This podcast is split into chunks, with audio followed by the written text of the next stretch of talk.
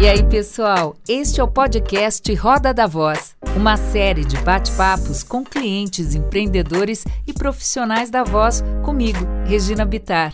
Uma produção da DVP, Desenvolvimento da Voz Profissional. Gente, está começando mais um Roda da Voz nessa quarta-feira, às 20 horas, que é uma série de entrevistas com profissionais da comunicação, locutores, clientes. Caiu ah, ah, ah, ele voltou. É, que vem compartilhar conteúdo e conteúdo muito bom. Eu sou Regina Bitar, sou locutora e apresento Roda da Voz. Se é a primeira vez que você está aqui assistindo essa live, dá o teu joinha, se inscreve se você gostar do conteúdo, compartilha essas coisas todas que a gente faz na internet.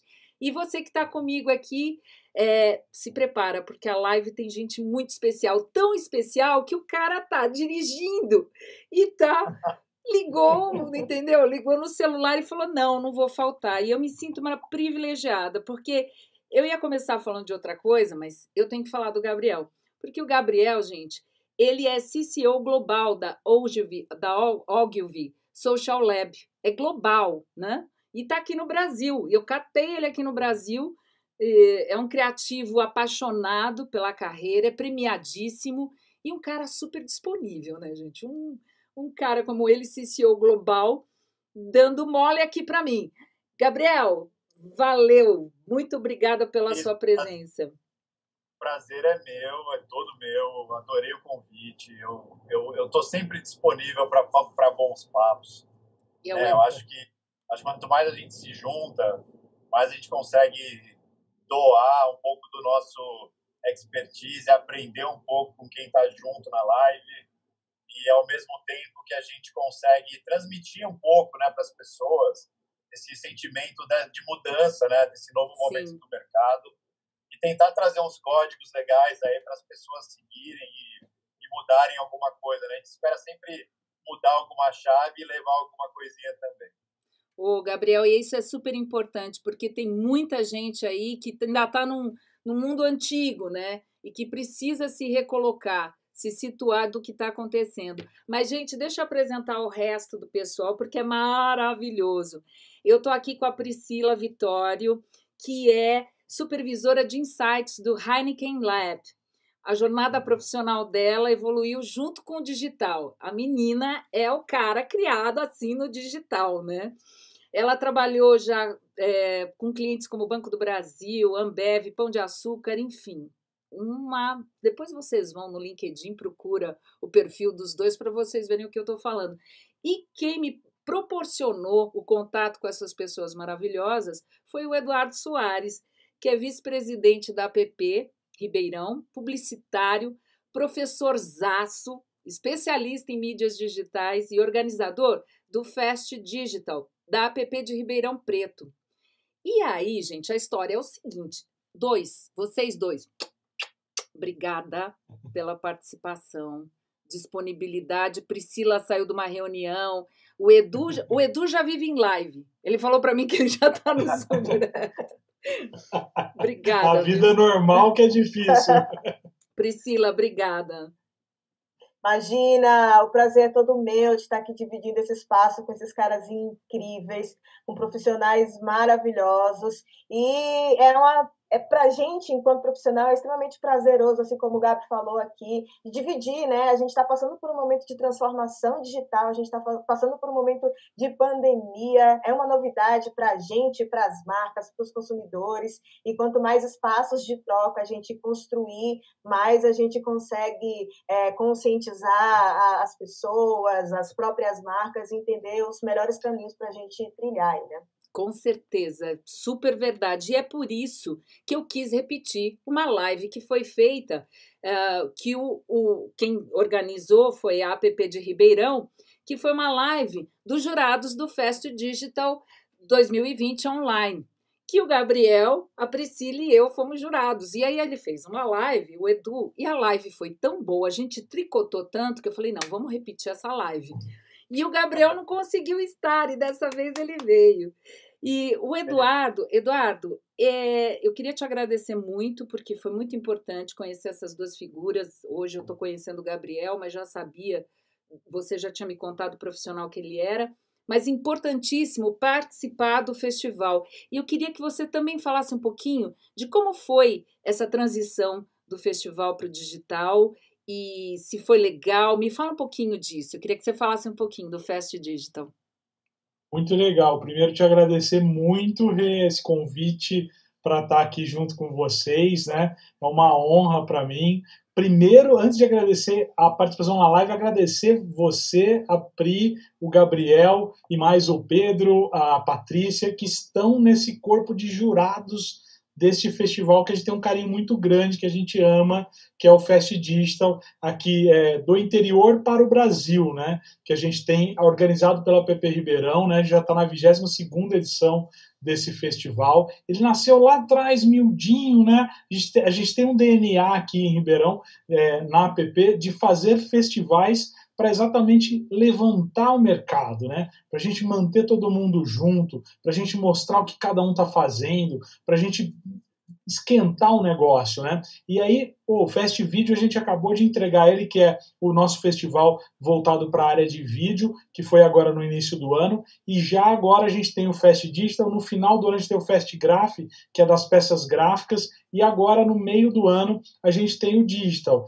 É, o Digital ele evoluiu, exatamente ele nasceu Fast Áudio, né, exatamente para premiar as peças de áudio. E aí, com o surgimento, o avanço do digital, a gente achou por bem juntar e o digital pegar essa carona no áudio, né, que já era um meio consagrado, e a gente uniu é, o, o digital com o áudio. Mas ele tinha um nome até. É, desatualizado, olha só como é que as coisas caminham e se atualizam rápido, né? O festival chamava, eh, chamou Fest Áudio, quando a gente entregou online, ele chamava Fest Áudio Multimídia. Aonde que hoje, o Gabriel deve dar uma risada lá, agora que eu tô vendo, né? Como é que o festival digital chama multimídia?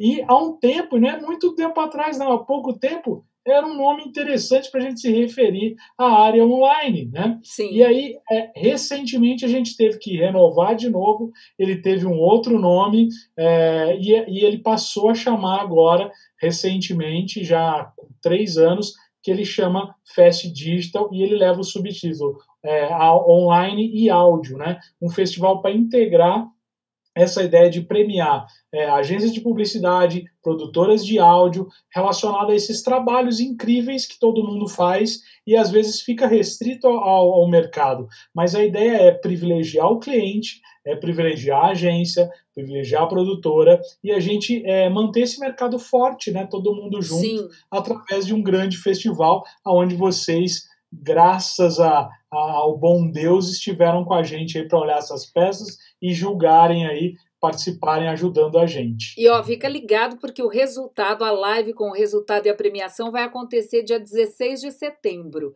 E eu queria entrar justamente nisso, porque eu queria falar, se é que existe outro mercado que não seja online, a pauta de hoje é áudio, tendências do mercado online. E eu não sei se existe outro mercado se não online hoje em dia, porque a vida virou uma live no Zoom, que eu brinquei com. É, o tempo inteiro a gente está dentro da telinha. Então, eu queria falar com vocês exatamente disso. Se o mundo virou online, como é que vocês veem as novas mídias digitais? Como é que são essas novas mídias? Quais são elas? E mas até primeiro do que perguntar das mídias, eu queria saber quais as importantes mudanças que aconteceram no comportamento social com a pandemia, como isso modificou o consumo e, consequentemente, a forma da gente se comunicar e do cliente se comunicar. Então, assim, são três perguntas em uma, dá uma live inteira só nesse tema. Mas eu queria começar com isso. Quem começa? Quer começar, Gabriel? Posso, claro. É, eu acho que, acho que a gente tem que começar uma análise é, primeiro entendendo do momento. Né? Então, quando a gente olha para alguns números, a gente tem aí um número de 68% de crescimento de vendas dentro do e-commerce brasileiro nos dois primeiros meses de pandemia. Depois esse número baixou um pouco e tal, mas ainda continua maior do que ele era antes. Né? Isso, isso reflete que, o quê? Primeira coisa foi necessidade, né? ou seja, estávamos num momento onde ninguém queria realmente sair de casa. Né? Hoje parece que o coronavírus acabou e as pessoas estão, acho que até um pouco desleixadas com o momento. Sim. como assim? Continuam se cuidando e tal, mas acho que, para mim, o maior comportamento de mudança, e talvez para as próprias agências, eu acho que tem muitas agências mais tradicionais que hoje elas estão num momento meio crítico, porque elas precisam entender como fazer social media e elas não sabem, né? Elas estão tentando se reinventar. Essa reinvenção, ela tem que ela, antigamente a social media ela era faz só aquele postzinho, né? Ela era o patinho feio da propaganda. E hoje ela virou a mídia de massa mais segmentada que existe. E hoje em dia ela é a primeira tela de todo mundo. Então, é, a boa ideia antigamente era um filme. Hoje, para mim, na minha opinião, a boa ideia é uma plataforma. Né? Então, o que, que essa plataforma pode entregar de boas ideias dentro de um território que é exclusivo de uma marca que vai dar o que o público quer ouvir, né? Acabou a interrupção, né? Acho que aí você falou muito do áudio, né? O áudio ele ganhou um papel muito importante no momento que a gente vive hoje, porque quando o Facebook surgiu, eles começaram a empurrar que o Facebook não competia, não não não era interessante ter vídeos com áudio, até porque 60 e poucos por cento dos vídeos eram assistidos com, com áudio desligado no Facebook. Ah. Então começou, começou a surgir os vídeos com as legendas, né? Que era aí que a pessoa ela conseguia ter uma interação estando num ambiente público, digamos assim. Hoje, esse número já reverteu bastante. Para você ter uma ideia, hoje os stories do Instagram são 72% assistidos com áudio ligado. Então, isso significa o quê? O, o, o áudio ele, ele, retomou a sua importância, e a importância que a gente já sabia, né? De dar emoção é, para a peça publicitária, de, de trazer é, um novo momento, né? A voz, né? Você é locutora, né? Uma entonação de voz, correta, numa peça correta, ela vai engajar mais.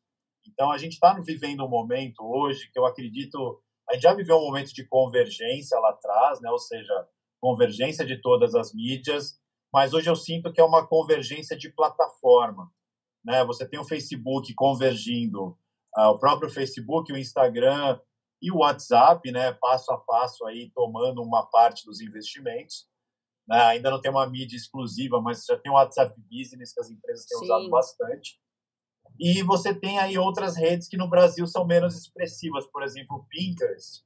Fora do Brasil Sim. é usado massivamente. No Brasil tem sido mais usado, mas ainda não na quantidade que deveria. Mas tem campanhas maravilhosas que tem um aumento de venda muito grande. O próprio Twitter, né? Nos Estados Unidos é o maior, a maior rede é, é o Twitter. Então, como é que a gente consegue é, trazer esse novo momento. Acredito que as marcas já estão olhando mais para isso e as agências têm que se adaptar. Desculpa, falei muito. Imagine, imagine, pode falar. Mas eu queria até, Priscila, você acha que é por aí também? Porque eu acho que a participação do WhatsApp tende a crescer. O Insta é, no Brasil é um. É, os brasileiros usam muito o Insta e o WhatsApp. Eu estou certo ou estou errada? Esses dados conferem? Vocês podem até me dizer. Confere. Confere Opa. sim, não sei lhe dizer em números, mas são a, o Instagram ele conseguiu ultrapassar o Facebook em aderência no mercado aqui no Brasil, né? É uma, é uma plataforma completamente diferente do WhatsApp, porque elas têm, elas têm é, funções diferentes, né? O Instagram ele acaba sendo aquele espaço mais de socialização, ele entra para ser um espaço mais aspiracional, né? Em, sobre é, o que eu sou, sobre como eu me comporto. Só que depois que ele foi comprado pelo Facebook, ele acabou se tornando uma extensão mais agradável, porque você tinha dentro do Instagram ali menos interferência, né? E depois começaram a entrar os recursos, que é, é o, a, as lives, que é os recursos, ele começa ali sendo só como uma, uma, uma, função da fotografia, né, do estilo, através dos filtros, Sim. depois ele vai, ao longo dos anos, se é, atualizando e trazendo outros recursos, como o vídeo, os né, filtros. como o próprio os, os, o Messenger também, então você consegue ali já conversar. Então, dentro, você tem dentro de uma plataforma múltiplas funções e, e cada dia mais a gente vai ter é, em cada rede social, é, muito provavelmente, uma disputa entre elas mesmas, né? Porque você não precisa mais sair do Instagram para conversar, você não precisa mais ir para o, o, o, TikTok está chegando agora com, a, com toda a efervescência das, da, da, e o dinamismo, né? Trazendo, é, criando conectividade entre as relações aí nas redes sociais de uma maneira completamente diferente. É, só que em breve a gente vai ter essas mesmas funções ali dentro do Instagram, dentro do Facebook, inclusive falando de contextualizar as redes sociais, né, de atualizar elas, o próprio Facebook e o próprio Instagram você já consegue fazer compras, né? Tem os espaços de compra. Então, é, o Pinterest também, provavelmente em breve aqui no Brasil a gente já vai ter o Pinterest aí com um botãozinho de, de compras e cada um ali com, trazendo a essência da plataforma como uma experiência terminando na compra. Né? Eu, eu, eu costumo brincar que o próximo engajamento vai ser você fechar uma compra. Né? A métrica de engajamento do futuro vai ser você clicar no botão e fechar a compra ali finalizar. Não é só você influenciar, não. Se é... patrocínio aí? É. Tem um. A gente está fazendo uma coisa que o Brasil ainda está. Não, não, eu nunca vou falar que está atrasado, acho que ainda não está maduro. É, a Amazon ela tem uma, um, umas novas funções que são de voice marketing, né? Compras pelo WhatsApp, a... né? Já. O é, que, que, que é o voice marketing? Né? Você cria um skill dentro da Amazon, né? Um skill é quase que um perfil da empresa. Esse skill via a, a, é, inteligência artificial, ele vai te dar alguns padrões, né? Dentro desses padrões é, a, é, é a busca por voz pela Alexa, né? Ou seja, Alexa, quero comprar uma nova TV.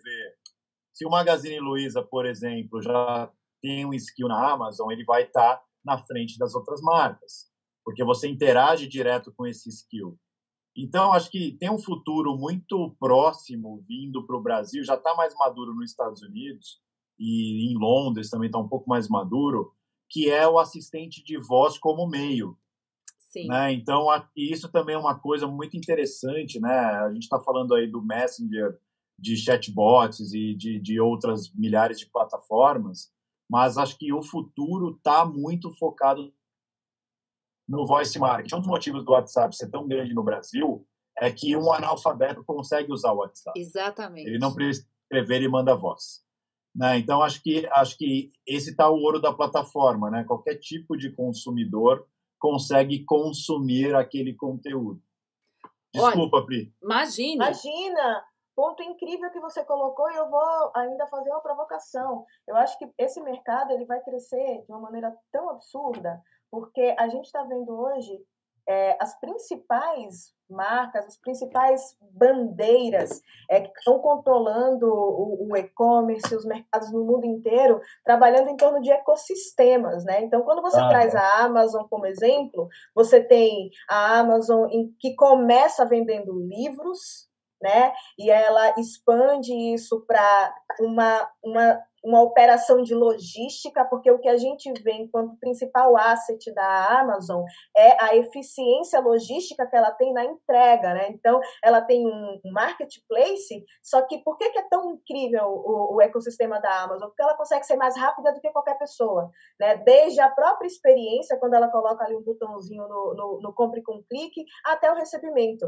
né? Hum. Então, que é um dos principais é, de, é, problemas do negócio online, né? Que é você conseguir uhum. entregar uma operação logística eficiente quando você uhum. pensa nas expansões territoriais aí do Brasil, né? Do mundo inteiro. Então, como é, qual é o, o custo, qual é, de, como de fato a gente consegue ser eficiente? E elas estão trabalhando em forma de ecossistema. Aí a gente vê aquele velho exemplo lá da Apple, que ela faz um device que depende dos outros. Ele é tão incrível, mas ele só funciona dentro do ecossistema dele, né? É, então, é você para ter, você tem um iPhone, você precisa ter um Mac, você precisa ter um carregador e ele faz um update do, do sistema e você precisa trocar toda a rede, você fica preso naquele ecossistema. Eu acho que esse é o grande lance também que está é, mudando um pouquinho a rota do nosso mercado daqui para frente. É, quanto mais os ecossistemas se fortalecerem de marcas,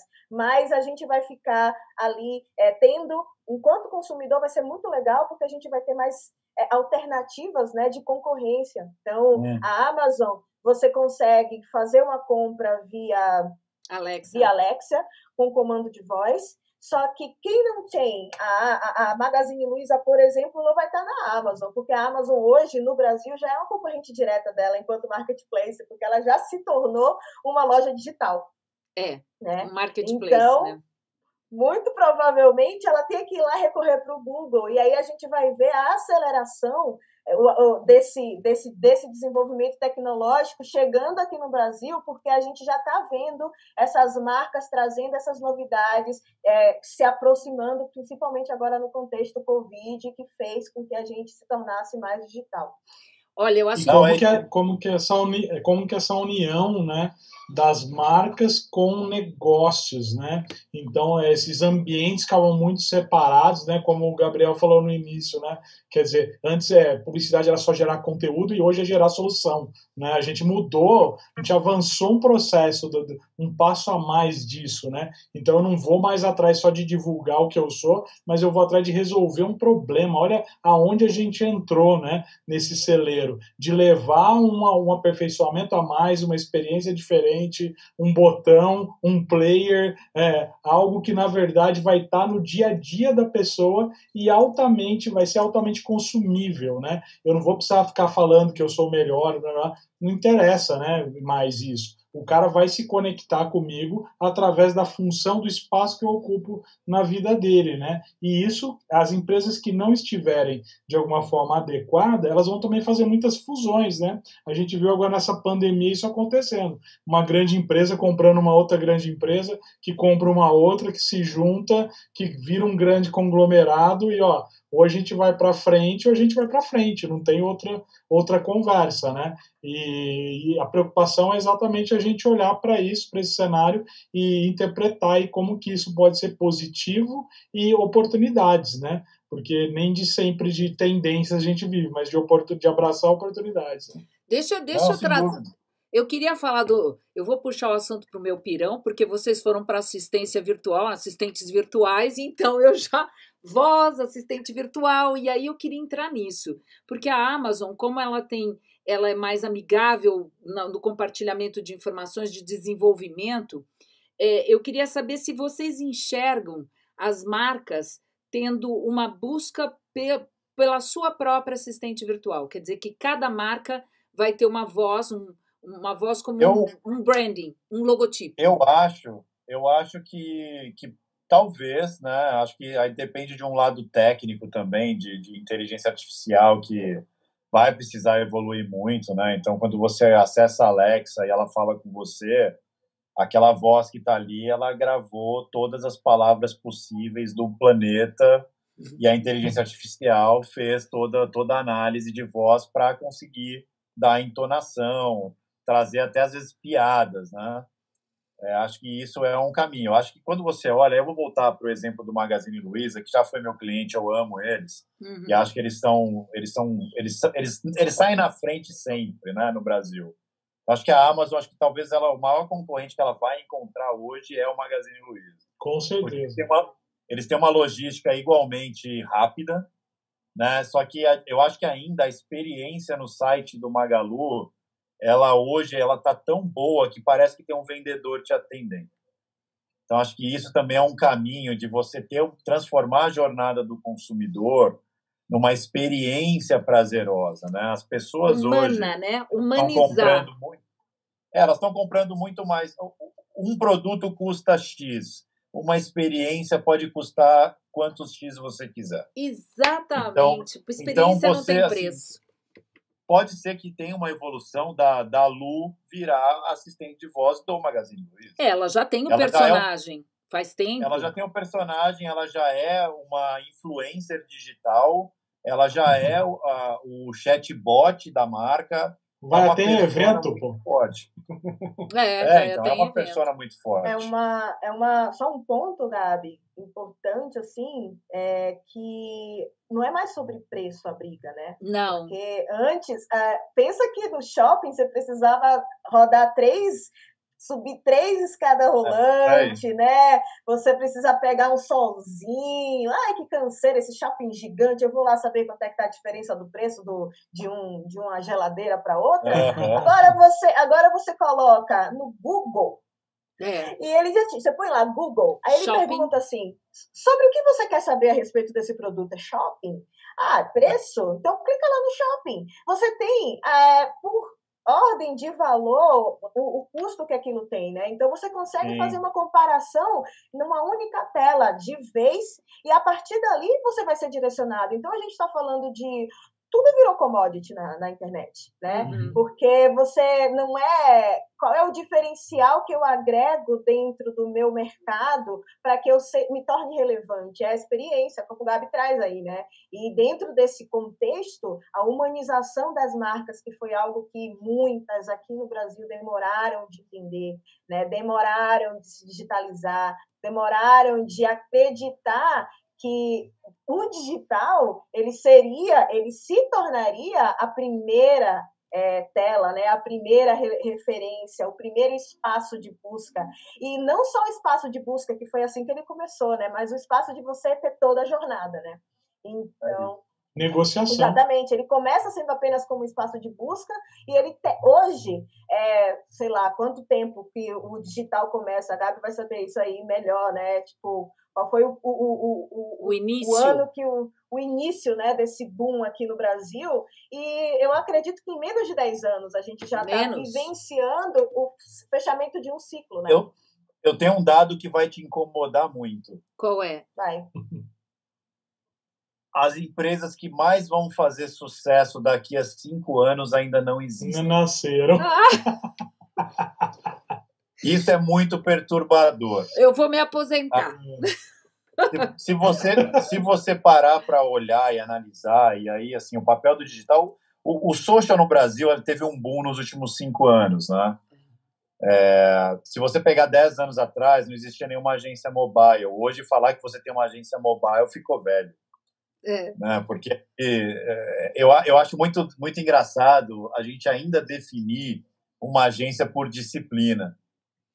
É, é, porque assim, uma agência. E departamentos dentro da é, agência. Pois é, né? assim, eu, eu, acho, eu acho incrível ainda existir brigas, tipo a criação brigar com o atendimento, que vai brigar com o planejamento, e quando na verdade, para mim, tudo tem que ter uma convergência tão grande, porque ninguém faz nada sozinho e todo mundo junto faz um trabalho 10 mil vezes melhor. Né? É. Você vê aí a Pri trazendo insights meu, maravilhosos e com, uma, e com uma consistência assim que fazia tempo que eu não via. Então, que bom, que bom, que bom que o mercado está evoluindo para profissionais como ela, como o Eduardo, que estão trazendo coisas para a gente que vai ajudar nessa transformação, né? Por muito tempo eu passei, eu comecei no digital muito cedo, eu, eu, eu é, pedra fundamental do digital, praticamente. Fundou o ICQ, né, Gabriel? Enquanto era mato. É, é Quando tudo era mato. Essa. Quando era é, mato. É. Na, na, internet de escada. Para você ter uma noção, a gente, fez um, a gente descobriu em 2011 que o Facebook ia permitir que as marcas fizessem vendas dentro da plataforma. E aí a gente criou um projeto para o Magazine Luiza, que é o Magazine Você, onde você poderia abrir sua loja Magazine Luiza dentro do Facebook e vender os produtos para os seus amigos. O nosso insight naquele momento foi: todo mundo tem um amigo que é especialista em alguma coisa e você pergunta para ele o que comprar. Por que não já vender, né? Sim. Então, é, a gente basicamente democratizou a maneira de abrir franquia no Brasil. Esse projeto existe até hoje e as pessoas continuam ganhando dinheiro com ele e o Magazine Luiza continua com uma receita gigantesca, porque em vez de abrir uma loja física que custa um milhão de dólares, eles abriram 400 mil lojas que custaram Nossa. o valor do web. Não, e tem mais. Essa, esse, essa franquia que ele tem, esse, esse vendedor dele é cliente dele. Então ele fala com propriedade, né? Ele é, fala e sabe com... qual foi o pulo do gato? É. O pulo do gato foi não só a pessoa vender para os amigos, mas ela entender que o que ela ganha de comissão pode virar desconto. Sim. Sim. Entendeu? Então, assim, acho escambo, que tem, tem um escambo lado... total. É, o, o para mim é o seguinte, para mim, é, toda campanha boa que vai mudar, é, que vai girar um novo momento no mercado, que vai trazer algo que é fresco, que, que vai encantar as pessoas, além da experiência, além da jornada, ela tem que trazer uma coisa muito bonita que todo mundo fala, mas pouca gente faz, que é o propósito. Né? Então, qual que é o propósito que a gente tem na campanha? Né? Quando você vê a Nike fazendo uma campanha apoiando o Kaepernick, que é um cara que não quis cantar o hino, ele se ajoelhou e falou: daqui eu não saio enquanto esse povo for menos racista. E aí virou uma coisa que, assim, a supremacia branca nos Estados Unidos começar a querer combater a marca, né? E a Nike, como uma marca que já tem um propósito longo de, de, de muitos anos, ela começar a fazer vídeos, as pessoas começaram a queimar tênis da Nike nos Estados Unidos. Nossa, e a Nike fazer vídeos falando assim, olha, essa é a maneira certa de queimar seus tênis, não se machuquem. Né, a maturidade de marca para poder tomar Putz. um partido desse, né? Tá, não ficar em cima do muro. Não ficar em cima do muro. Então as pessoas procuram muito isso hoje. Tem um crescimento muito grande nas redes sociais hoje de marcas como Anti-Social Social Club, que só vende coleção de maneira adiantada e dentro das redes sociais, ou seja, você vai comprar uma coisa hoje que você só vai receber daqui três meses. Sim. Só que você vai comprar, por quê? Porque tem um propósito ali por trás, né? Eu acredito naquela mensagem. Acho que isso hoje também é uma coisa muito importante da marca entender qual o propósito que ela, que ela quer defender e não ficar tentando surfar onda de tendência que não tem nada a ver com ela, entendeu? É propósito é e posicionamento, não é isso? Não é isso, Priscila? É isso. Total, tem uma, um, um, dado que é bem interessante, que é o seguinte: na América Latina, o Brasil é o primeiro país em número de influenciadores. O segundo país é a Argentina, mas vocês, querem, vocês têm noção da diferença de, da proporção. No Nossa. Brasil são 9 milhões de influenciadores digitais. Na Argentina não chega a 2 milhões de é influenciadores é digitais. E a gente tem hoje é, o amadurecimento da geração Z. Hoje, quem nasceu com a internet já tem 25 anos. Meu uhum. amor, o que, é que essa galera tá fazendo? então, é, a gente está vendo é, o, a grande é, é, do, o domínio, né? E tipo assim, eles estão absolutamente não só consumindo, como produzindo que a eles interessam, né? Então a gente mudou, inclusive. E descartando o resto. Né? Exatamente, né? a gente mudou a dinâmica de consumo, a gente mudou a dinâmica de consumo tanto de, de, de bens de consumo, quanto de entretenimento, quanto de conteúdo, é quanto de notícias e informações, né?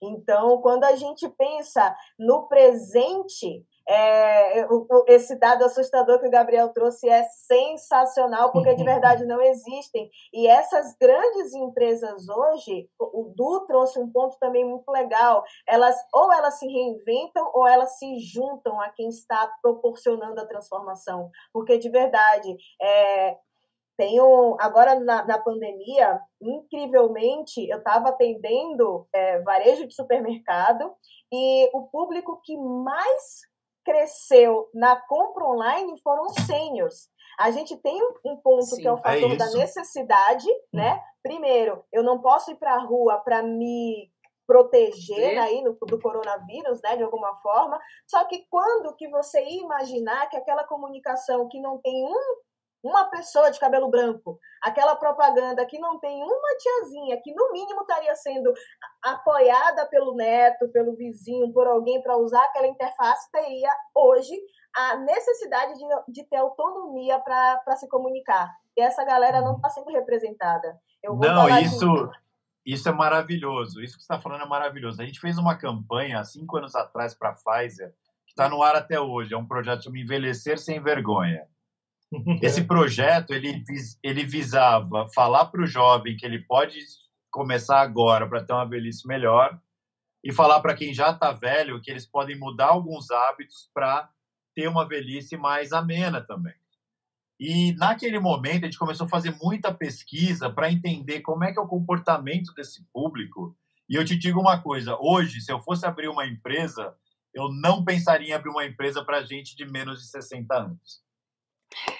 Tá saturado, tá saturado. A gente só olha para eles. Eu preciso levantar um ponto aqui também que a gente precisa ter negros na comunicação, tá? Sim. Eu espero que tenham bastante Pelo amor de Deus. Negros, tenham... mulheres.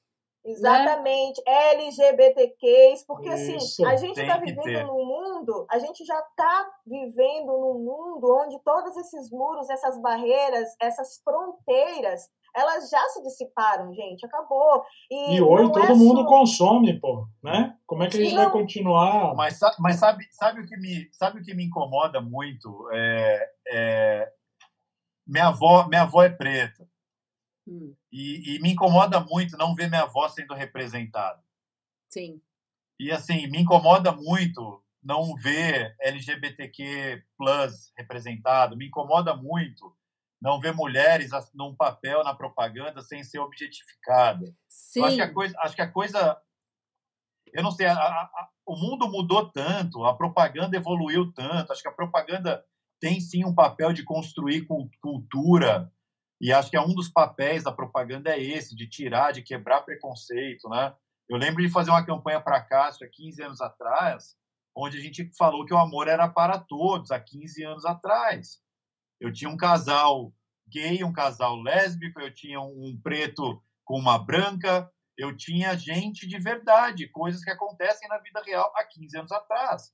E aí você vê né, que o mundo passou e passa o tempo todo, né, ele evolui e ele desevolui, né? É uma, é, é uma coisa maluca. A gente é tem esses luta. líderes, é. esses líderes. É um cíclico, é cíclico. Esses líderes que são completamente malucos, né? Você pega um Trump, um Bolsonaro, independente do que você acha deles ou não, a gente tem que concordar que esse radicalismo deles está sendo muito maléfico para o planeta, né? Uhum. Agora, agora que... será que a marca, ela aqui no Brasil, pelo menos, a gente falou da Nike, é, será que as marcas no Brasil elas estão preparadas para entender esse posicionamento e esse novo momento, essa construção da relação? Porque o que eu entendi do que vocês me falaram até agora e das lives que eu tenho feito é que a gente a gente não é para brigar só por preço. Se for só por preço é aquela coisa toda. Existe a experiência. Então existe o momento da marca criar essa relação para que na hora da compra da experiência da compra, além dela ser agradável, ela seja escolhida não só pelo preço. Eu tô certa nesse raciocínio? Total, Rê. Só que assim tem um ponto que a, o distanciamento social ele ajudou a construir muito e que muitas marcas também não acreditavam que era a importância do valor e do propósito. Tá? Quando você me pergunta hoje como você cria experiência se você não consegue ir e chegar ter proximidade com esse consumidor. Então, é, a galera de delivery, os restaurantes estavam mandando uma mensagenzinha: olha, obrigado por sua compra, obrigado por estar aqui comigo, por ter me, me escolhido. De alguma maneira, você precisava criar algum vínculo. E perceba que quanto mais distante, mais difícil é de você conseguir tangibilizar o que a gente vem construindo há muito tempo, que é essa necessidade de experiência. Imagina o mercado do, do entretenimento, Sim. né? Imagina as marcas que têm a música como plataforma, que não estava conseguindo. É Aí a gente vê as lives, né? Trazendo. As lives em dois meses começou a saturar, tá? É, a gente teve um boom das lives em maio, foi maio, junho, julho. Hum, ah, não, não tem mais. Quem é o artista que vem? Como é que eu vou? Por que, que isso vai me interessar? Como é que isso vai me prender? Acabou, foi muito rápido. E aí a gente vê a importância do valor e do propósito. Você me pergunta assim, no Brasil, quais são as marcas que hoje conseguem ter consistência? São poucas, porque a gente vive num mercado muito difícil, um mercado que eu imagino que para as marcas, enquanto negócio, manter um pilar de sustentação, quando a gente fala de Nike, a gente fala de uma marca global, né? Então ela tem um canhão aí e um, e um, é, uma, um espaço de, de, de é, sei lá, ela, ela pode se, eu diria que entrar num, numa área muito mais delicada, enquanto outras marcas ela não consegue fazer isso. Agora, a Natura, no Brasil, está dando um banho. Na, no dando Brasil, um banho. Maravilhoso. No Brasil, a Natura acabou de, lançar, de, de fazer no digital uma ação com a Tami Miranda, o Tami Miranda, hum. né? O que Tami é, Miranda. O Tami Miranda, que é um homem trans, Sim. no Dia dos Pais. Cara, o que isso reverberou é, organicamente, em função da, da marca ter escolhido este personagem, né, essa pessoa, para representar uma classe né, que também existe, que pulsa, que precisa de, que precisa de ter um, um influenciador, né, que precisa é. ter uma voz ali enquanto referência, que é banalizado por grande parte da sociedade, e a marca corajosamente ela vai lá e, e, e assume isso e diz assim: se eu sou uma marca que trabalho com diversidade, isso faz parte do meu DNA. Em resposta, ela foi brilhante também quando ela disse: gente, nós somos a favor da diversidade e isso é sobre diversidade. Lamento. Então é menos sobre deixar de comprar a marca e mais sobre ela conseguir consolidar aquilo que ela vem construindo há muito tempo, né? Então isso porque ela isso porque ela traz verdade também, né? Na verdade dela, né? É, eu não vou passar uma mensagem como essa se for algo só de fachada, né? Isso vai cair no primeiro passo que eu der, né? Então é ela, ela, interna, ela interna, internizou isso, né? Ela trouxe para dentro isso, e é isso que a gente estava falando, inclusive no evento que a gente fez, né, Gabriel? De que as agências uhum. também têm que ter. Não adianta eu bater para fora e só mostrar o meu cliente, mostrar uma, uma inclusão, mostrar que existe é, outros Brasis, se na verdade dentro da agência, dentro da produtora, pois dentro é. das empresas, é. eu não tenho isso. Né? Então eu tenho que internalizar primeiro para isso ser real lá dentro da minha empresa, ser real no, no que eu faço. Eu tenho que ter, ter essa turma toda dentro é. da agência para poder criar para fazer isso, né? E te digo mais, assim, tem um projeto muito bonito acontecendo. Eu não, me, não, não lembro agora se é da Publicis ou se é da África. É, talvez, talvez vocês possam me dizer, mas é. que eles estão treinando jovens negros, né, a, a, dentro da propaganda. Né? Eu acho que minha casa WPP, nova. Né? É, é o é o 2020. Nossa, eu achei sensacional, porque assim, eu falo, gente, é, é, é assim, hoje em dia é muito difícil contratar, porque às vezes a pessoa chega, ela não tem experiência, ou, ou ela, ou aqui tem experiência, ela já tá, meu, mega blaster bombada, e às vezes a gente não tem verba para contratar, é, ao passo que ao passo que, que também é, a gente a gente está tentando a gente precisa ensinar a gente precisa construir sabe a gente precisa começar a abrir portas né acho que tem um papel muito grande de abrir portas né o maior questionamento hoje dentro das agências é sobre a, a quantidade de mulheres na criação né? Nos outros departamentos. E... Tem um, proje tem um projeto legal disso Nossa. também, né, Pri? Eu acho que ele é. Total. Eu vou. Ele está falando então, da assim, criação. Eu, eu, eu... Ele voltou? Desculpa, é. eu voltei. voltei. Voltou, vai lá. Desculpa. Eu acho que nos outros, nos outros departamentos a gente tem é, já um peso maior, né, das mulheres é, como liderança, né? principalmente o atendimento, acho que planejamento também. É, posso, mídia, sem dúvida. Eu posso falar porque na área de locução, a, a, o mundo da locução comercial sempre foi muito masculino. É, eu entrei já há um bom tempo, há mais de 20 anos na locução comercial, e era um mundo totalmente masculino. E agora a mulher tem uma vez muito legal, está tendo uma, uma procura imensa por vozes femininas, para que a mulher fale, porque a gente não podia falar nem de produtos que eram nossos, nem de mods a gente podia fazer propaganda. Eu vou. E agora, eu, eu queria até falar, Priscila, porque eu estou aqui com o Vanderlei Silva, aluno, e ele é, é, é preto, e eu tenho também a Keuli, e, e são poucos os profissionais de locução pretos. Também tem eu uma representatividade falar... pequena. Eu queria até fazer uma live com eles também. Legal, eu vou falar uma coisa assim, eu estava na, eu tava numa na filiada Globo na época, quando eles começaram a in, incorporar a voz feminina nas locuções. E Nossa. isso foi um grande. Isso sabe, sabe quanto tempo tem? Três anos. Sim. Olha a gente está falando de três anos, quando entrou na Globo é, a voz feminina. É, pra, a gente tem o, o, o, Lombardi lá no SBT, a gente tem aquela voz da Globo que todo mundo conhece, mas não tinha uma voz feminina, né? E hoje ela ainda entra assim, ocasionalmente, ela faz um pouco de sessão da tarde, um pouco de entretenimento, mas não tem uma presença marcante. É uma coisa que virou a chave assim da indústria da mídia e quando eu falo da mídia em geral, eu falo tanto de notícias, entretenimento, propaganda, é que eles eram os geradores da cultura.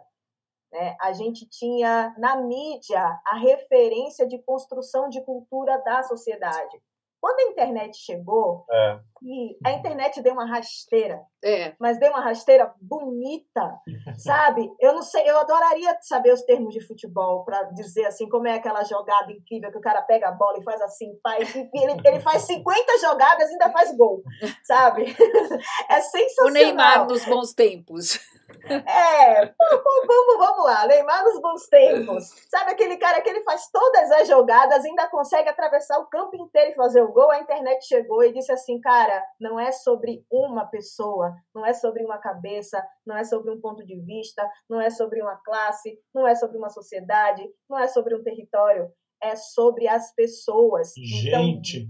Então, dê às pessoas o espaço para elas falarem o que quiserem, ouvirem aquilo que faz dentro do território dela. Eu vi uma eu tava tô fazendo uma pesquisa, vou, vou dar um spoiler para vocês é. do meu Oba. projeto que se chama Distave.bis.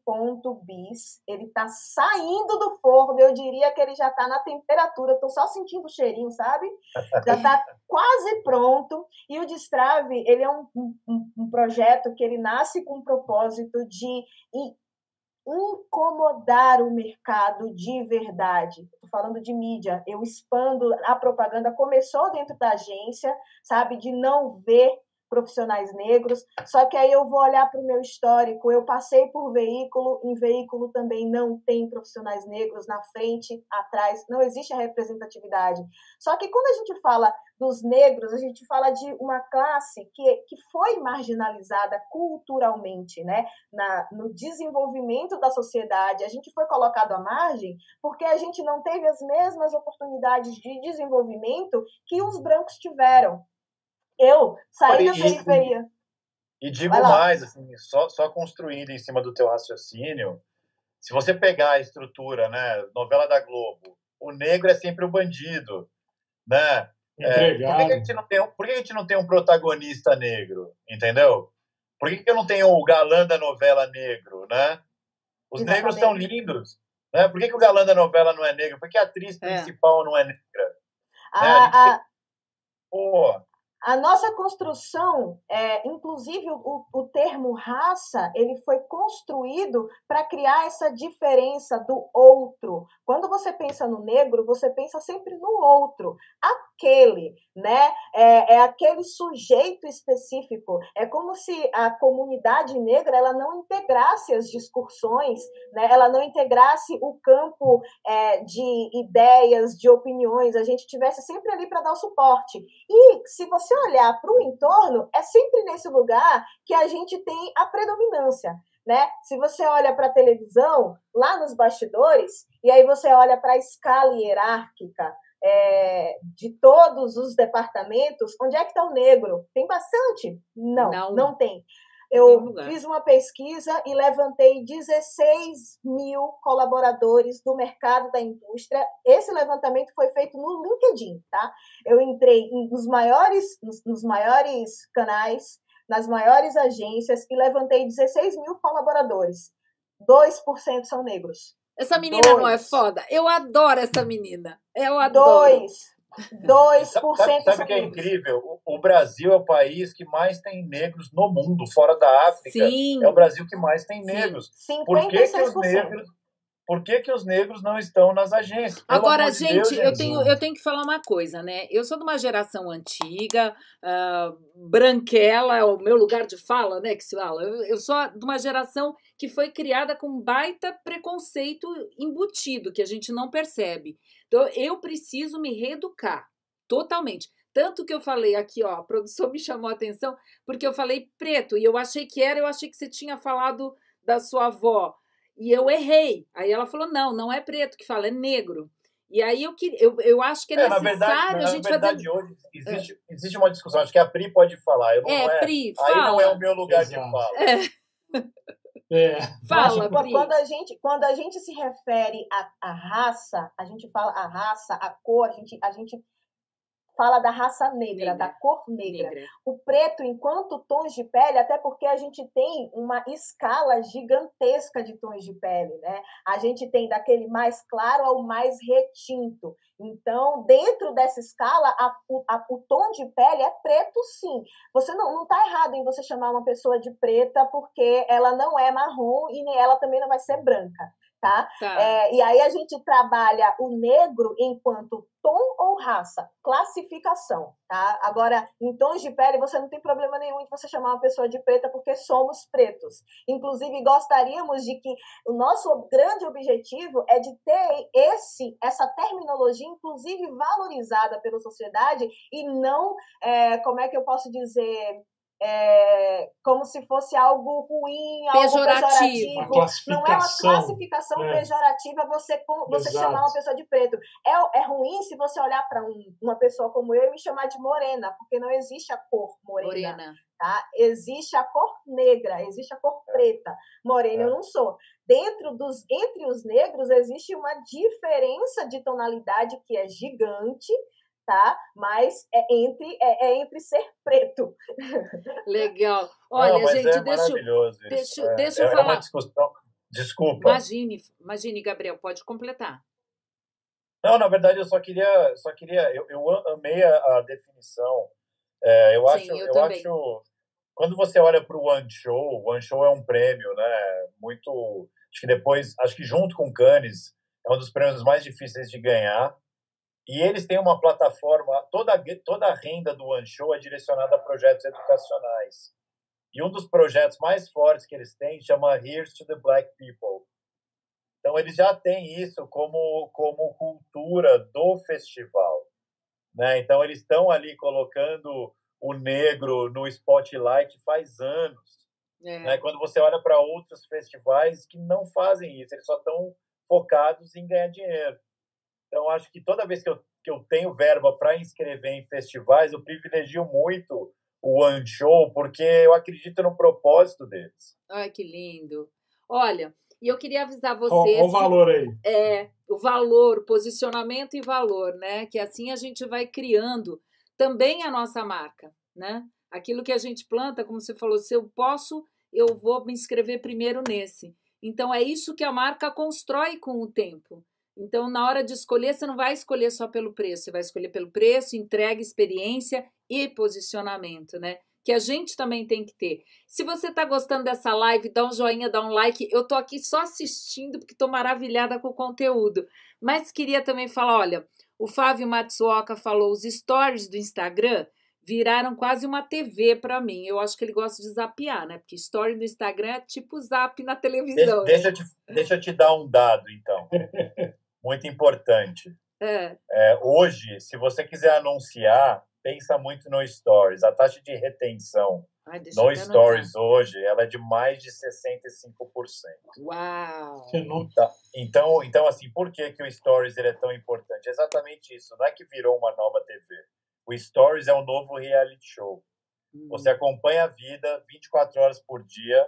Ele é menos curado do que o feed. Ele é tempo real ele é o que é o agora e você tem interesse em saber da vida da outra pessoa. É um então, insólito humano. É, justamente. Então, assim, ali não tem curadoria. Né? Ali uhum. é a realidade. Então, as marcas, vida que segue. Opinião, deveriam explorar o Stories de jeitos muito diferentes. Tá, o Stories, da maioria das marcas, eles estão, às vezes, estão sendo trabalhados num layer de awareness muito inteligente. Quando você desce nesse funil, ele não está tão inteligente ele fica mais mecânico, né? Mas ainda assim está muito curado. É. Olha, eu só queria dar mais uns recadinhos dos alunos, porque a Vander, o Vanderlei Silva que eu falei é, e a Kelly. O lutador? É, não, ele é aluno, é locutor. E os dois, os dois, a Kelly e o Vanderlei são negros e são os meus alunos que eu falei. E eles, o Vanderlei falou, recentemente a personagem preta foi escolhida por voto popular para a voz e imagem de atendimento virtual da Ultragás. E a Kelly Nossa, falou que, que, é interessante ouvir produtores de conteúdo é, criativos ter essa sensibilidade. E a Audrey Hewland, também a minha aluna, falou: fazia tempo que eu não via tanta sensatez juntas. O, Legal. É, o Tempo Não Para podcast falou: olha, boa noite, sou de Ribeirão Preto e estou aqui. Eu também sou. Ah, eu também.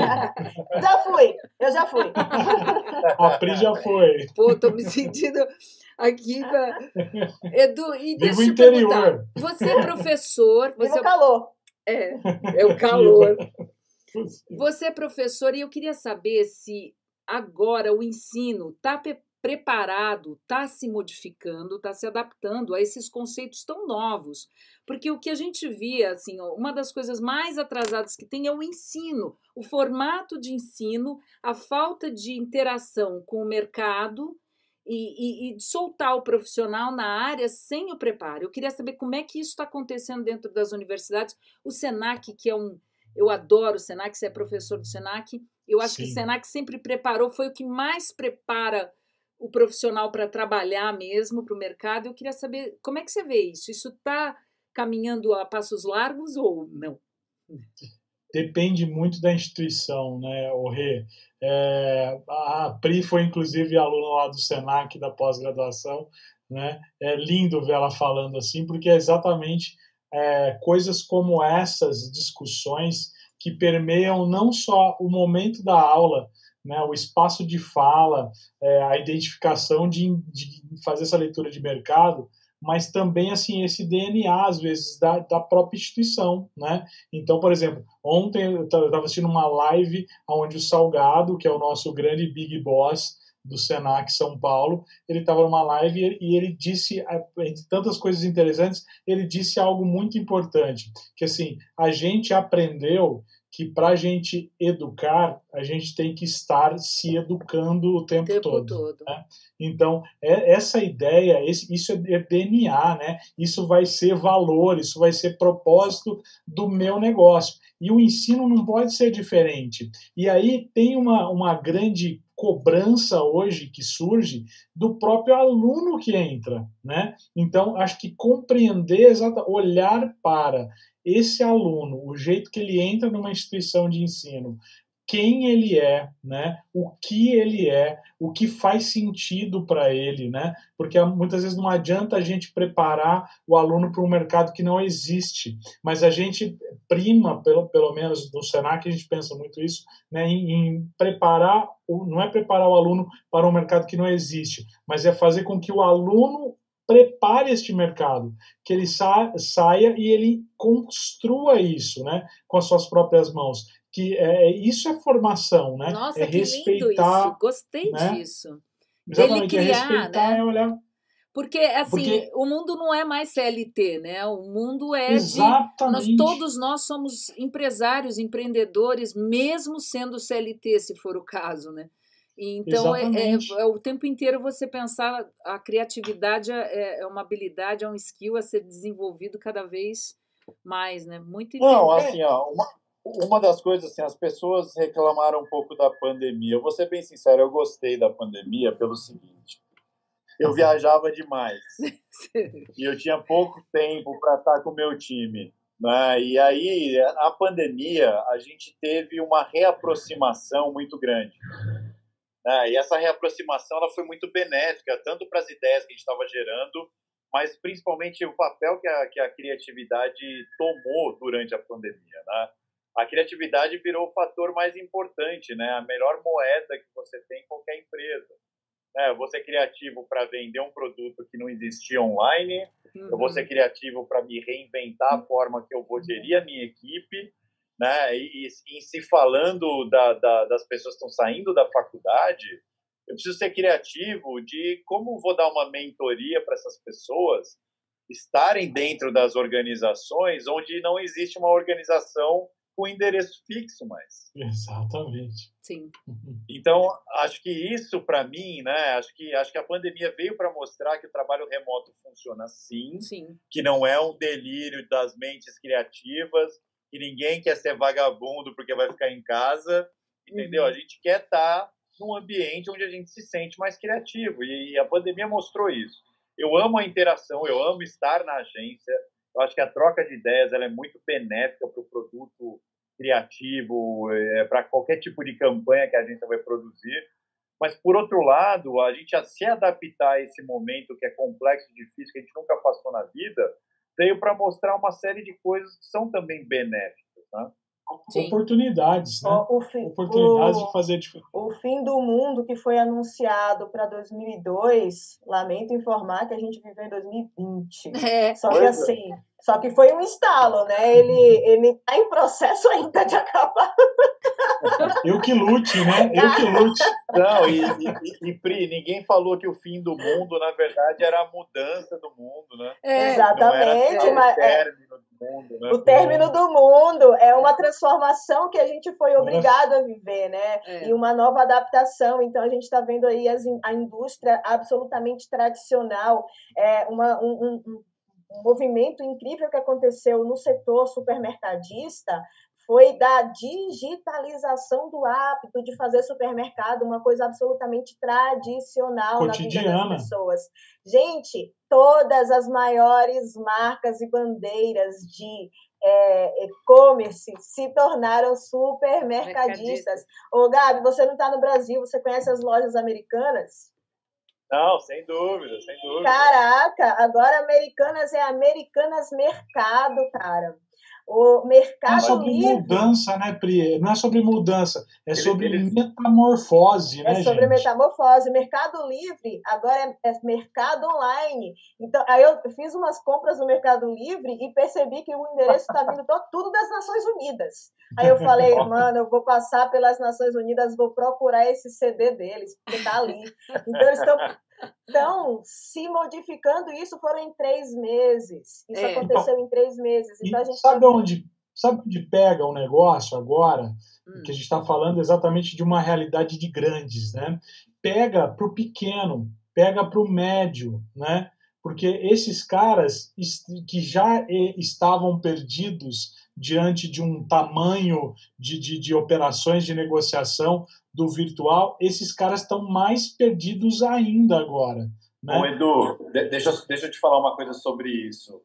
No início da pandemia, é, eu usei minhas redes sociais, não, não, não tenho, não sou influenciador, mas eu, eu usei minhas redes sociais, tanto meu LinkedIn quanto meu Instagram, para me colocar à disposição de empresas pequenas que não sabem, não sabem nada sobre digital, para eu para que eu possa ajudar essas empresas e essas pessoas mesmo. Tá?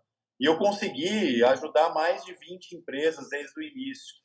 Isso me deixou muito feliz, porque assim, eu, eu, eu não estou trabalhando às sextas-feiras para uhum. dedicar o meu tempo a ajudar essas empresas ou pessoas que precisam. Estou gravando um curso, é, devo lançar esse curso em duas semanas. É um curso de social, focado em ensinar a pessoa a usar o social para ganhar dinheiro. Tô dentro. Então, Valeu, boa. Já tem uma aluna aqui. Mas é, a gente precisa Aliás, já tem isso, uma né, divulgadora Gabriel? também, porque eu também tenho um curso online e aí já tem uma divulgadora também, que aliás a, Pô, a turma está aqui te assistindo. Precisar de, precisar de todo, todos vocês. Vai chamar social media para mudar o jogo. Ah, é lindo. Demais. Aí, pessoal, e, um curso para a gente fazer. É, então, a gente vai, eu quero lançar, e assim, eu quero lançar num, num valor super simbólico, porque uhum. grande parte da arrecadação eu quero doar para famílias que estão em necessidade. Então, assim, eu estou meio que doando meu tempo, tentando ajudar de alguma forma, porque, assim, acho que no momento desse, a gente não ajudar, né? Qual que é o papel que a gente assume, né? Eu vou só ganhar dinheiro com isso? Sim. Né? É só dinheiro nossa vida? Acho que não, não pode ser assim. Sim. Total. Brilhou demais. É, lindo, é, eu acho que Gabriel, foi o gatilho lindo que transformou é, a cabeça de muita gente assim, esse, esse, período de distanciamento, né, de perceber e notar a necessidade da solidariedade.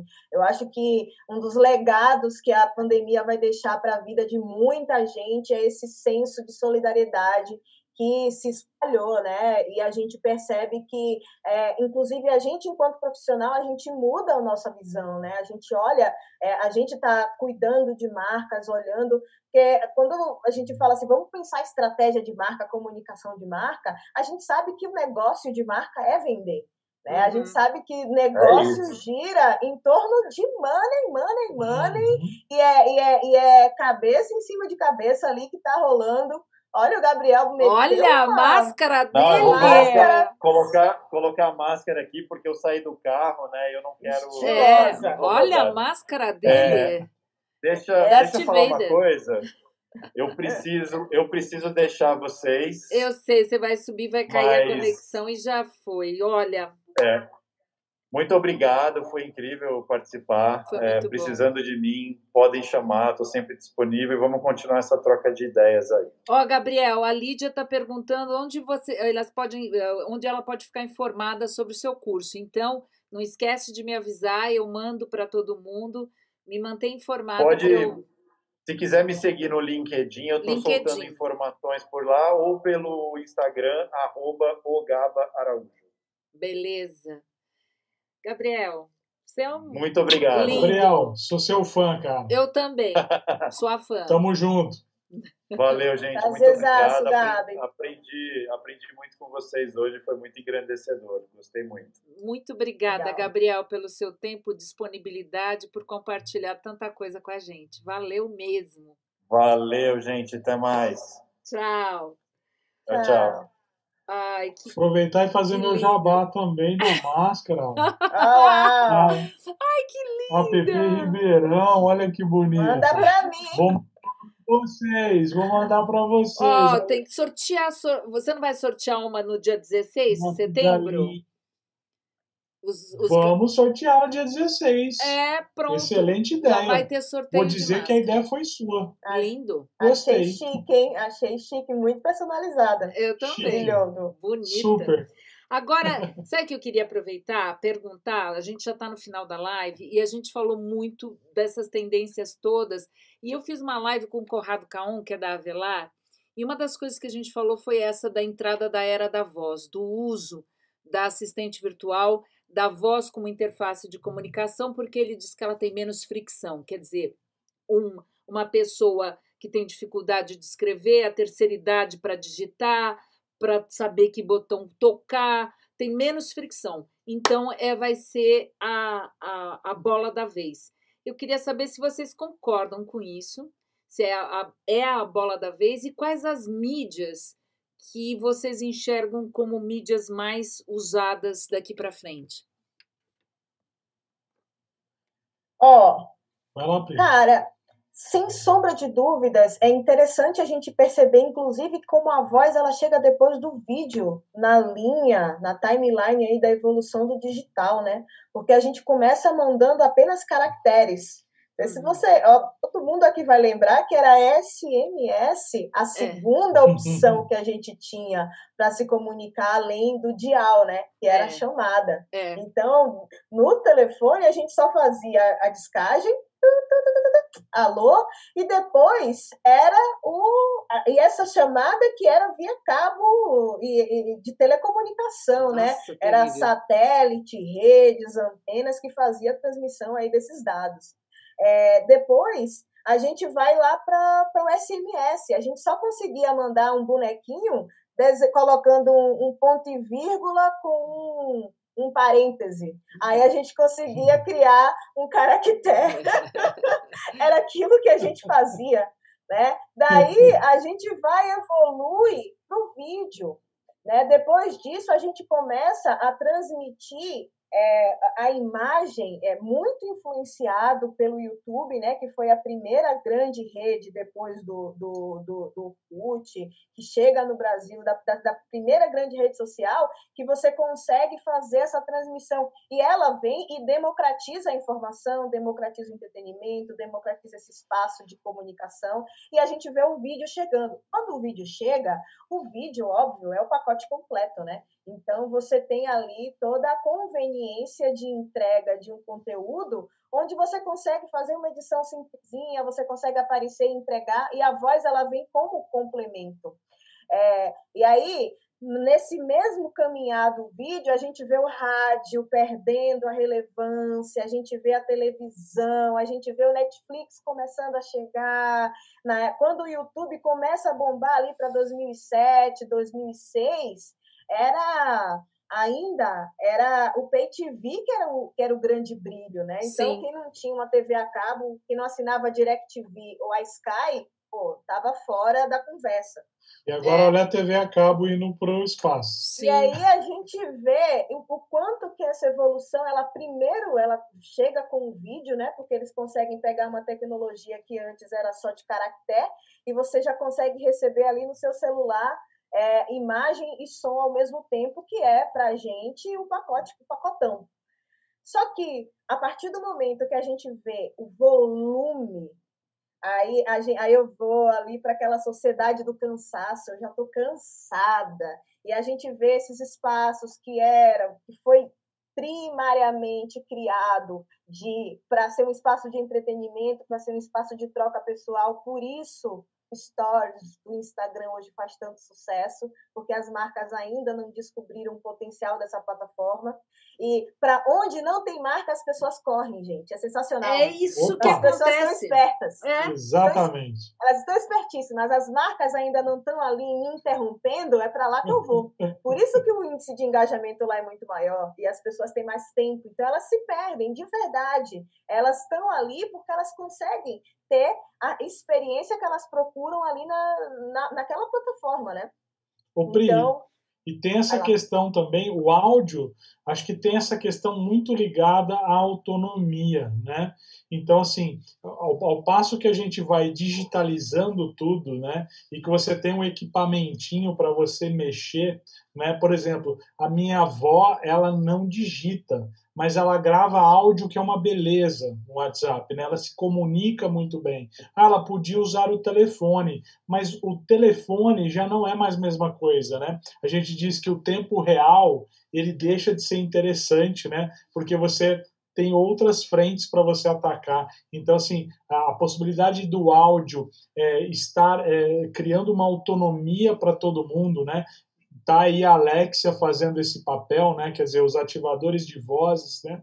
Eu tenho um primo que está nos Estados Unidos e tudo que eles compram hoje é ativado por voz. É, é lá sem, é, te, é, é, é sem tempo. Eles já, já, já integralizaram isso no cotidiano. É desde a farmácia até, é, sei lá, é, tênis na internet. Qualquer coisa passa pela voz ali. Ninguém mais vai entrar numa interface, né? Vai, então é essa comunicação, essa facilidade, né? E também a, o consumo de conteúdo, né? Então o vídeo, como você estava falando, Pri, quer dizer, eu tenho que parar tudo para ir ali no streaming, né? E o áudio, quer dizer, eu posso absorvê-lo enquanto eu estou trabalhando. É, eu tenho amigos, por exemplo, que têm hábito de ouvir podcast na velocidade 2, né? Porque é uma ansiedade de você absorver conteúdo de uma forma tão rápida, né? Existe uma demanda disso na sociedade, né? E o áudio eu consigo fazer isso de uma forma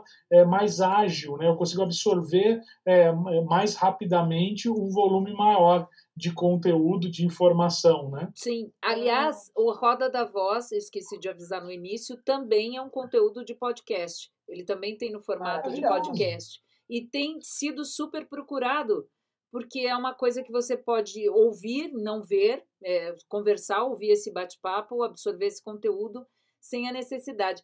E houve o lançamento da Nike também, num, jogo de, de, importantíssimo lá, do, de final, que houve uma, o lançamento de um tênis da Nike e venderam tudo em, sei lá, duas horas, não me lembro a venda, não lembro dos números e tudo comando de voz, Alexa. Enquanto aqui no Brasil a gente ainda está no QR Code. Está né? engatinhando. Né? A gente está no QR Code ainda. Agora as, as marcas, é aquilo que a gente estava falando, as marcas que já entenderam isso, que já estão fazendo as suas voices ali para o Alexa, já estão criando uma, uma conexão individual com os consumidores, essa turma vai sair muito na frente, né? Sim. Porque não é para amanhã, é para ontem, né? É, é, é, você conseguir é, trabalhar no presente, olhando para o futuro e entendendo que essa distância territorial aí, de espaço, presente, futuro, ela está muito curta. Uma mudança de, de comportamento, uma virada geracional, hoje ela acontece com o lançamento de uma nova plataforma, sabe? Porque ela muda completamente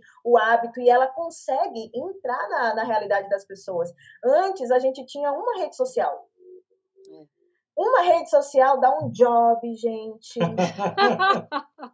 Deus amado, você tem uma rede social, dá um job, aí você entra na rede social, ela já te recomenda os amigos da outra rede, e aí quando você conecta os amigos da outra rede, você vai conversar, você tem que responder, você tem que postar, você tem que você tem que estar tá presente naquela rede para você ter relevância, porque inclusive isso é parte do nosso DNA, da nossa identidade da, da, nossa geração. Eu tenho que ter uma identidade digital, digital, eu tenho que ter uma personalidade, porque a extensão de mim é aquilo que eu me comunico. Isso. Então, quem é a Pri? Nossa, eu sou uma pessoa maravilhosa, mas nas redes sociais, eu, eu ainda estou deixando a desejar. Porque é um compromisso que você precisa ter para você manter né, aquele conteúdo e a presença. Só que não é só uma, não é só o Instagram, é o não, Facebook. No Facebook o comportamento é diferente, a conversa é outra, os interesses são outros. Não é só o Instagram, o Facebook, é o Twitter. No Twitter é é, é, é, outra fritação. Sangue nos olhos. Não, e o, e o é TikTok? É... Eu, nem, eu nem sei, não dá para pensar, é muita não, coisa. Não, é só o Twitter, é o TikTok. é a velocidade, gente. O TikTok é a velocidade, é o dinamismo, né? Aquela coisa, é aquele corte seco, cheio de efeito, é, é muita coisa junto. Então, como é que você, enquanto consumidor, vai absorver? Você precisa fazer uma escolha. Tem aquelas pessoas, eu acho que é o grande conflito da marca. Tanto para tanto os, os nativos digitais, quanto para as gerações antigas e principalmente para as marcas, que entender a complexidade que é hoje você encontrar um território para você atuar, você encontrar um cluster ali de consumidores para você entregar a sua mensagem, porque tem muita coisa aí a gente vê o áudio ganhando protagonismo, né? Porque ele é aquele produto que você consegue consumir sem parar a sua vida. Sim. Você só precisa ligar ele e ele entra, ele sabe? Entra. Você não precisa parar, você não precisa ligar uma tela, tanto para quem consome quanto para quem produz. Imagina a simplicidade que é você ligar o teu microfone, mandar a mensagem sem precisar passar uma maquiagem. Olha aí a gente, ó, maravilhosas. Sem precisar ir lá dar aquele tapa no visual. Passar o perfume, passar o perfume. Passar o perfume, passar um blush para poder dar um tchan na, na, no, no, na maçã do rosto, sabe? Aquele. Não precisa, sabe? Então, tanto para quem produz quanto para quem consome, o áudio ele entra nesse momento de confusão, de volume de informação, como aquele conteúdo que você não precisa interromper, você não cria fricção. É. Né? E como, como, ele ganhou uma, uma oxigenação com o digital. É. Né? Eu vejo isso. Por exemplo, a mídia áudio foi a que mais ganhou, né? Sim. Porque ela ganhou a possibilidade de ter imagem, né? que é muito, por exemplo, você tem um programa de rádio, ele teve a possibilidade de ampliar a plataforma dele do rádio tradicional para a internet com imagem, né? Sim. Olha que ganho expressivo. Ele, ele tem o tempo real, que é DNA do áudio a vida toda, então eu posso transmitir em tempo real de uma forma rápida, ágil e tem a credibilidade do meio, né? Então veja o para mim foi a mídia que mais ganhou com o digital foi o rádio porque ele ganhou outros corpos que ele não tinha antes, outras possibilidades, é, com o mesmo DNA dele, né? Que é o DNA de tempo real, o DNA de verdade e o DNA de trazer é, participação, de interação. Sim. Então, olha só, eu, eu interajo de uma forma rápida e eu ganhei ferramentas para trabalhar com isso. Via WhatsApp, via Facebook, via. Eu tenho tanta via para o cara entrar e interagir comigo enquanto eu estou fazendo uma transmissão, enquanto eu estou dialogando e tal. Então, assim, ele se tornou uma, uma plataforma muito robusta, né? E ele se tornou essa cara do digital. Então, é difícil você pensar o áudio sem o digital e o digital sem o áudio, né? Sim. É algo, é algo que está muito, muito conectado, muito amarrado. E as próprias plataformas, elas também estão crescendo, olhando para esse mercado, né? A gente está vendo o Spotify. É, hoje você Os cria o seu próprio podcast, por exemplo, você tem um... É, Gente, um, antes uma pessoa que queria entregar um conteúdo, ela precisava. Eu, eu, eu adoro assistir esses negócios. Eu sou, eu sou bem velha, assim, nesse, nesse contexto de. Eu gosto das coisas do passado, sabe? Das coisas analógicas. Aí eu vou assistir os uhum. filmes, eu vou pesquisar. É bem isso. Adoro, adoro esse, esse mundo analógico aí. Tipo, antes você queria, você precisava de uma rádio transmissora para poder levar a tua informação. Agora você pode pegar o seu podcast, gravar com o seu Sim, celular distribuir em várias isso, plataformas. Só, né? Você pode ter um recurso de qualidade com um microfone legal, aí a Rê pode trazer aí é, é, exemplos né, de como montar um setup básico para fazer uma entrega de áudio é, com qualidade. Aqui, esse é o pequenininho que eu viajo Ai, e faço lindo. algumas coisas, que é o Apodio. Esse é o pequenininho, ele é o antigo, fora os, os grandões. Mas então, o assim, podcast você... é um formato, é, aliás, a publicidade está descobrindo esse universo do áudio. É, é, às vezes eu fico pensando que o rádio se tornou uma, o rádio com imagem. E o podcast se tornou uma nova rádio segmentada com vários conteúdos, onde o comunicador pode se expressar do jeito que ele quiser, não tem mais a direção artística enchendo saco ou nada disso. E é falar com várias de tribos. Influência. É. é o segundo Exato. mercado de influência, o porque podcast? a gente tem os influenciadores, a gente tem os influenciadores digitais que nasceram no YouTube, tá? Produzindo uhum. seus vídeos, produzindo seus conteúdos. Esses influenciadores, eles se expandiram para o estilo, e aí a gente vê o crescimento e a expansão do Instagram como esse espaço de representação aspiracional, tá? Mas a gente está vendo uma evolução da sociedade muito interessada, além do entretenimento, na informação. Tá? Então, a gente está vendo a desconstrução dessa entrega de informação se aproximando muito mais do território do entretenimento. Então, é sobre ter opinião. Assiste o jornal. No jornal, você tem dois apresentadores na bancada e você tem um comentarista. Sim. Os apresentadores, eles precisam formalmente entregar a notícia imparcial, de uma maneira imparcial meu amor, mas o mundo não é mais, mais imparcial. imparcial. não, ninguém é mais imparcial. A gente precisa de opinião. E é uma e grande mentira podem. dizer que é imparcial, porque não é. Exato. Então não me venha e dizer eles... que é.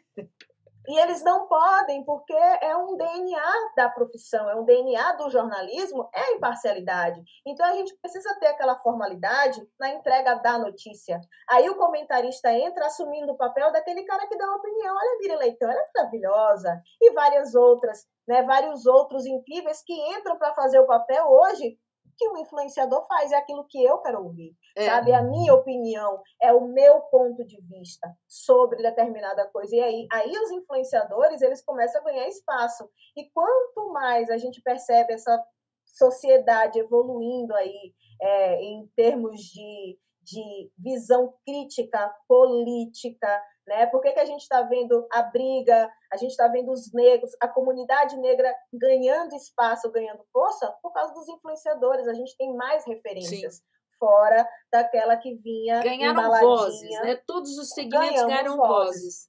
Então, Isso. e a gente pôde ouvi-las, porque o que acontecia é assim: é que tudo era tão manipulado, ainda é, ainda existe manipulação, ok, mas existe uma liberdade muito maior que hoje a gente consegue ouvir. Não chegava no consumidor final, na pessoa comum como eu, vozes, tantas vozes, tantas coisas que hoje chega. Né? Hoje chega na gente qualquer conteúdo, qualquer coisa. É. Antes a gente tinha meia dúzia de canal de mídia, né? Hoje todos somos Exatamente, mídias, gente. Há pouco né? tempo atrás a gente tinha TV aberta mandando em tudo, né? Então, uma coisa completamente numa caixinha. A internet possibilitou isso, a gente fala, né? É. E hoje tem e esse mercado para quem ganha a vida com a voz, é legal abrir o radar e perceber o tamanho de oportunidade que tem aí dentro dessa, desse, desse novo mundo, né? Que onde a voz ela começa a ganhar um protagonismo e um papel extremamente essencial, que é de levar conveniência para a vida das pessoas, né? Então as pessoas elas precisam estar informadas, mas elas não conseguem parar. É. Tá? Então, é, tá tudo acontecendo ao mesmo tempo. Como é que a gente consegue tá, acompanhar? Cara, a voz é o canal, o caminho. Meu. Então, você pode ser o seu próprio fomentador, criador de conteúdo, mas você também pode usar a sua voz, ceder a sua voz para outras marcas e empresas é, e companhias é. que precisam desse espaço, que precisam entender. Aí vem também aquele fator criatividade. Eu trabalho com voz, mas eu também preciso entender um pouco do mercado, eu preciso ligar as antenas para olhar para o que está acontecendo no mundo e entender para onde que eu posso me direcionar, né? Porque é gigante o, o, volume de oportunidades que vão começar só a crescer agora a partir desse, dessa ebulição aí desse mercado. Olha, Pri, você falou exatamente agora o que eu queria pedir para vocês, que era uma, uma o que falar para o profissional que está começando, né? Porque a gente tem muita gente começando, mas também tem aquele profissional que já está no mercado e houve uma revolução e ele não entendeu o que está acontecendo e está perdido.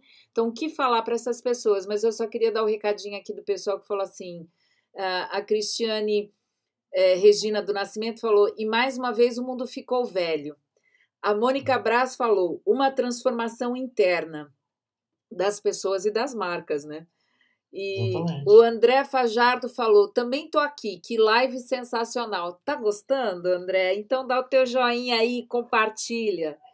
É, a Lídia Dickel falou: ah, esse eu já passei, que o Gabriel, onde é que ela podia pegar as informações? Você já viu, né, Lídia? É segui-lo lá no, no, no LinkedIn e no Insta também. Então, queridos, para a gente finalizar nossa noite, que a gente já está aqui no maior papão, eu acho que a gente vai repetir um dia essa, essa coisa, porque eu amei vocês. Eu queria. A, a Pri já falou uma parte, que é o profissional tem que estar tá ligado em tudo, tem que se perceber como um, um todo, né, num contexto, não é só, ah, eu, então sou locutor, só faço isso, ou sou criativo, ou enfim. Mas eu queria. O que, que vocês deixam para o pessoal aí? De, de conselho? Eu acho assim que é, a gente precisa entender que a gente é, às vezes a gente se forma ou a gente é, busca é, ser sempre empregado de alguém, né? Sempre procura um emprego. CLT. E de agora para frente, como a gente acabou de dizer, o Gabriel falou bem aí, né? Esse CLT é algo que está com os dias contados, né? Ele vai existir, mas numa proporção bem menor, né? Então hoje é, essa autonomia que eu posso ter de ser a minha própria empresa, de eu ser um, um profissional que cuida da minha carreira, que, que busca habilidades diferentes, que vai é, ser muito mais do que a mão de obra de alguém, essas possibilidades são enormes, né? E elas se abrem de uma forma muito grande com essa possibilidade que a gente está olhando agora. Como você bem disse, Regina, a gente está dentro de casa, mas a gente também está dentro da gente, repensando o nosso papel dentro desse processo é, de mundo, né? Então, o que eu, não é mais sobre uma realização só pessoal de trabalho, não é só trabalhar, não é só ganhar dinheiro e pagar as contas, né? Eu preciso me realizar, Sim. né? Eu preciso mais do que eu me realizar, eu preciso entender qual que é o meu papel nessa sociedade, né? Se eu é, é, a gente falou muito que a marca está se humanizando, né? E a gente, o ser humano, a gente está se tornando marca. Então a gente está se vendendo, a gente está entregando valor para as pessoas, a gente está dizendo quem que a gente é, a gente está se juntando. Olha a gente aqui fazendo uma live quando que a gente teria uma aula dessa, um Nossa. aprendendo com o outro? Não, e com profissionais aqui, maravilhosos, como você, a Pri, o Gabriel. Nossa. Exatamente. Quando que a gente faria isso, né? E tá aí uma oportunidade da gente fazer isso, da gente juntar é, habilidades, da gente unir valores, da gente ter comprometimento, da gente criar relevância, da gente se tornar autoridade. Então, para quem está começando agora ou para quem está nesse mundo achando que o mundo está doido, né? Realmente o mundo está doido. Tem uma frase do Gil Giardelli que eu gosto muito. É, um abração para o Gil, que é professor da ESPM, grande amigo. Ele fala assim que se você quer encontrar novos mundos, crie seus próprios mapas. Você não vai encontrar novas terras se estiver usando os mapas antigos. Né? Então, olha quanto insight que a gente falou hoje, quantos drives que a gente está tá tocando aqui, né? E é exatamente buscar isso, né? O que eu sou para o planeta, o que eu sou para a sociedade, eu não vou chegar em lugar nenhum sozinho e eu tenho como criar meus próprios mapas, né? Então, acho que a dica é essa, busque seus mapas, né? Busque sua tribo, né? A gente fala muito em tribo hoje, né? Que não é comunidade, comunidade é uma coisa, tribo é outra completamente diferente, né? Então, assim, busque sua tribo, busque estar junto, busca é, compartilhar, busca crescer junto, busca uma mudança que você quer para o mundo. É, é nesse caminho que a gente vai exatamente se dar bem e encontrar esses caminhos interessantes para trabalhar. Muito bom, muito obrigada. Pri, Bom, e você, boneca? Ela é uma boneca. Eu acho é uma boneca. Maravilhosa. Não é? Ai, gente! Olha. Gente só se mistura com gente linda. Perfeito.